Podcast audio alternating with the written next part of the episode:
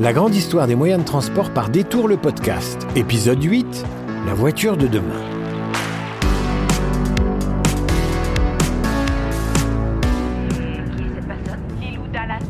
Oh pardon, je vous ai pas entendu.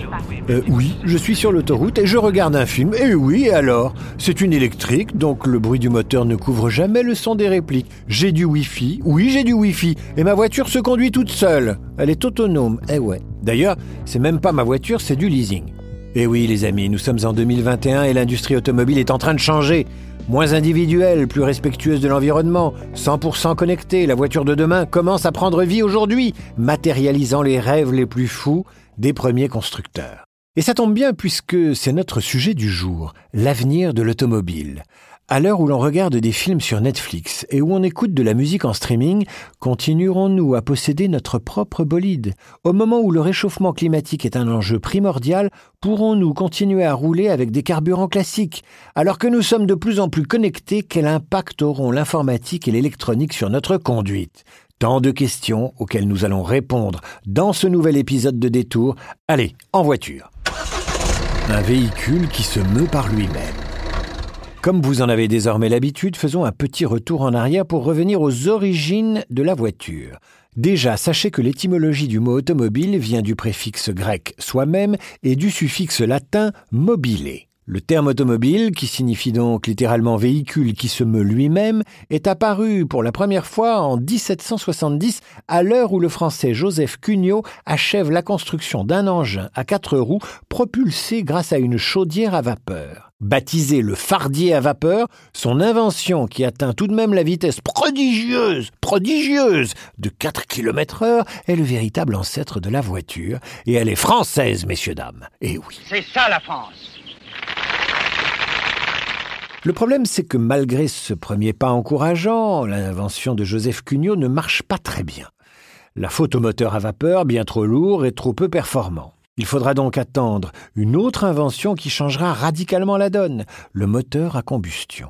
Créé près d'un siècle après le fardier à vapeur, aux alentours de 1870, cette nouvelle traction marque les grands débuts de l'automobile en France et en Allemagne.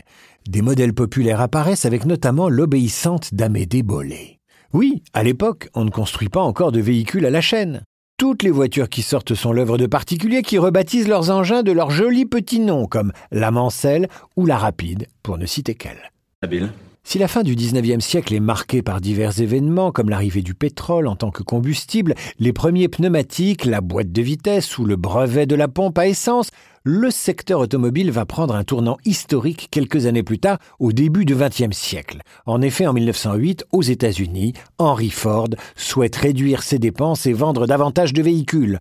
En industrialisant la production de son modèle T, dont il construira plusieurs millions d'exemplaires grâce à d'immenses chaînes d'assemblage, Ford, en plus de révolutionner le secteur, rendra la voiture accessible à tous. Allez, en voiture, Simone. Au flanc du fameux mur de l'Atlantique, les Alliés ont pratiqué déjà une large brèche. Il faudra attendre la fin de la Deuxième Guerre mondiale pour voir l'automobile reprendre un peu de couleur. Et je n'exagère pas. Pour vous donner une idée, la production française, qui était de 225 000 véhicules en 1938, est tombée à 115 voitures civiles en 1940, 28 en 1944. Tu parles d'un coup de mou.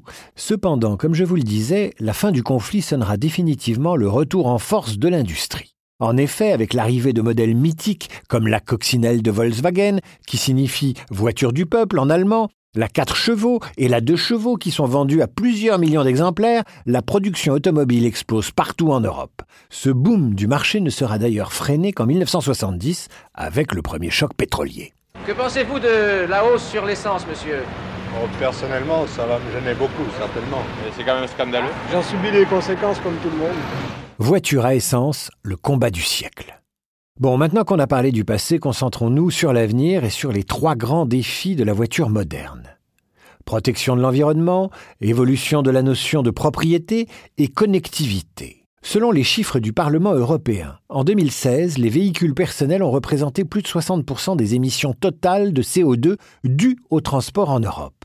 En conséquence, les États membres se sont fixé l'objectif de réduire de 60% ces émissions d'ici 2050. Mais alors comment? Oui, comment faire pour rendre la voiture moins polluante?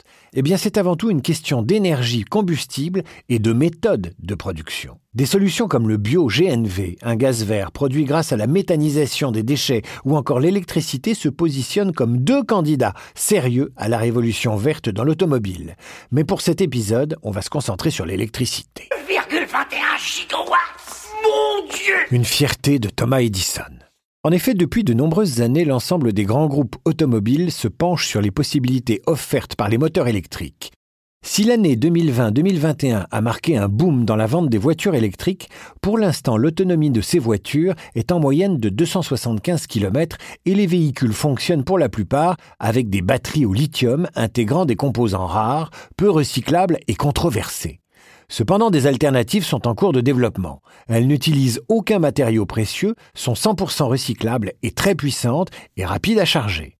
Dans tous les cas, et même dans le pire, selon une étude de l'ONG Transport et Environnement, une voiture électrique émet sur son cycle de vie 22% de moins de CO2 qu'une voiture thermique. Impressionnant, très impressionnant. Déclin de la voiture en solo. Au-delà du bien entre voiture et écologie, une autre grande question me taraude. La voiture va-t-elle continuer à être un bien personnel au même titre que mes clubs de golf ou ma sublissime machine à raclette?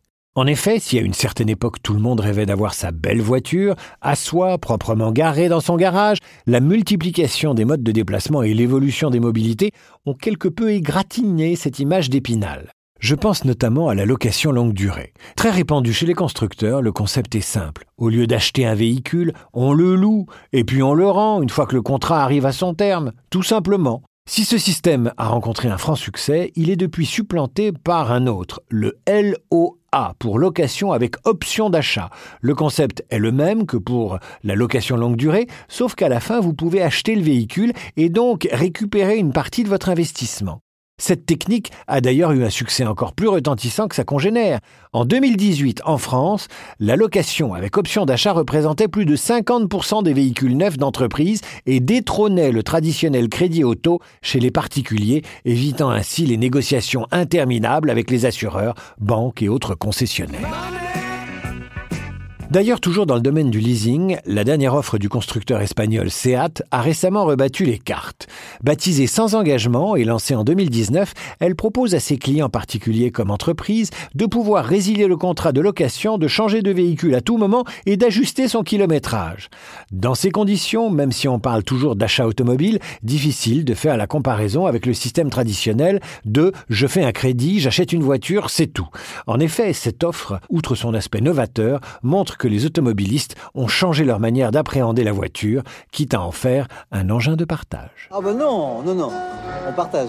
Ah bon d'accord, j'insiste pas. Mis à part le leasing, la voiture personnelle semble aussi perdre peu à peu du terrain face aux nouveaux usages. Le covoiturage, par exemple, est une option beaucoup plus mise en avant par le gouvernement, notamment pour ses vertus écologiques et économiques. Selon le ministère de la Transition écologique, en 2018, cette pratique a permis d'éviter le rejet de 272 746 tonnes de CO2. Face à cette statistique, l'exécutif s'est donné l'objectif de tripler le nombre de trajets réalisés en covoiturage d'ici 2024. Cela représente un million de voitures en moins sur les routes chaque jour. Incroyable D'ailleurs, l'objectif de baisser le nombre de voitures sur les routes n'est pas l'apanage du covoiturage. Oh tiens, ça rime. Bref, oui, je disais que d'autres options censées permettre à la voiture d'être plus respectueuse de l'environnement existent. Parmi elles, on peut notamment citer la voiture autonome. Contrairement à ce que beaucoup croient, la voiture qui se conduit seule n'est pas du tout pensée pour un usage personnel, mais bien partagé. 100% électrique, elle permettrait de créer une toute nouvelle offre de services de mobilité et surtout, comme cela a été dit, de résoudre les problèmes de stationnement dans les villes. Dans ce domaine, on peut d'ailleurs citer l'entreprise française Navia qui a déjà lancé deux véhicules autonomes, l'autonome Shuttle que l'on peut croiser à Paris et à Lyon, et l'autonome Cab, un taxi sans chauffeur qui vient vous chercher où vous le souhaitez via une application. Bref, la voiture partagée, c'est déjà demain. Une voiture de plus en plus connectée. Enfin, la voiture de demain ne peut échapper aux avancées des technologies électroniques et informatiques. Depuis l'arrivée du GPS au début des années 90, les voitures sont de plus en plus connectées comme nous. Et oui, nos smartphones auront fort à faire dans le futur.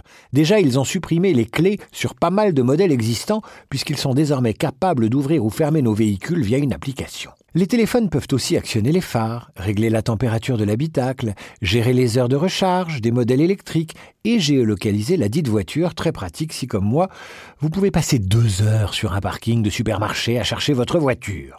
Et puis, outre les téléphones, les voitures connectées ont surtout un intérêt sécuritaire. Capables de communiquer entre elles, elles peuvent déjà, pour certaines, se mettre à jour toutes seules en ajoutant de nouvelles fonctionnalités. Repérer une plaque de verglas, analyser la courbe d'un virage, freiner, passer un appel d'urgence, et puis mon préféré, indiquer la vitesse à respecter afin de pouvoir passer tous les feux tricolores au vert. Franchement, je trouve ça trop classe. Green, comment Oh, super green aussi green que ça peut être green. Green à la puissance, c'est pas possible. Green, green, tu vois Mais alors tu vois green, green absolu. Green, plus green. Mais ça ne s'arrête pas là, puisque les constructeurs pensent aussi et surtout aux voyageurs.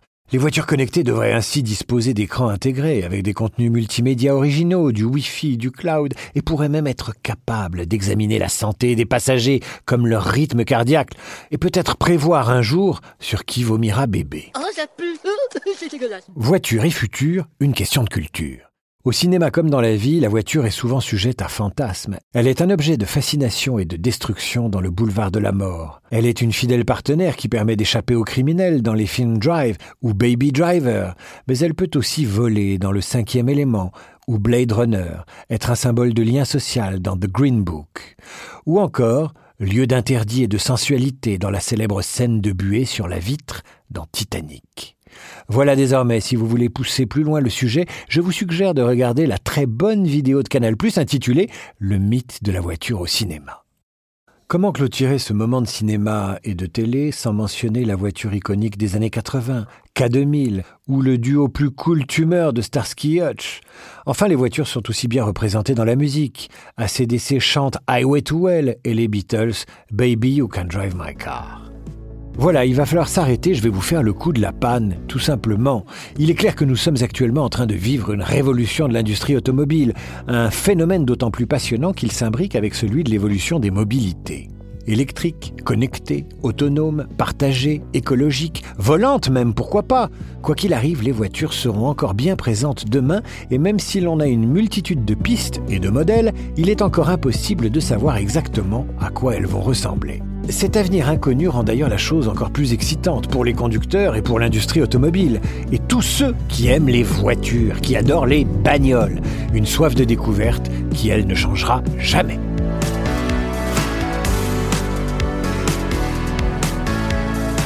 C'était Détour, le podcast produit par Seat et Canal+, et raconté par David Abiker. Si cette chronique valait le voyage, n'hésitez pas à nous laisser des commentaires sur votre plateforme de podcast préférée et à nous laisser plein d'étoiles sur Apple Podcast. Et ne manquez pas d'aller visiter notre site détour.canal.fr. À très vite.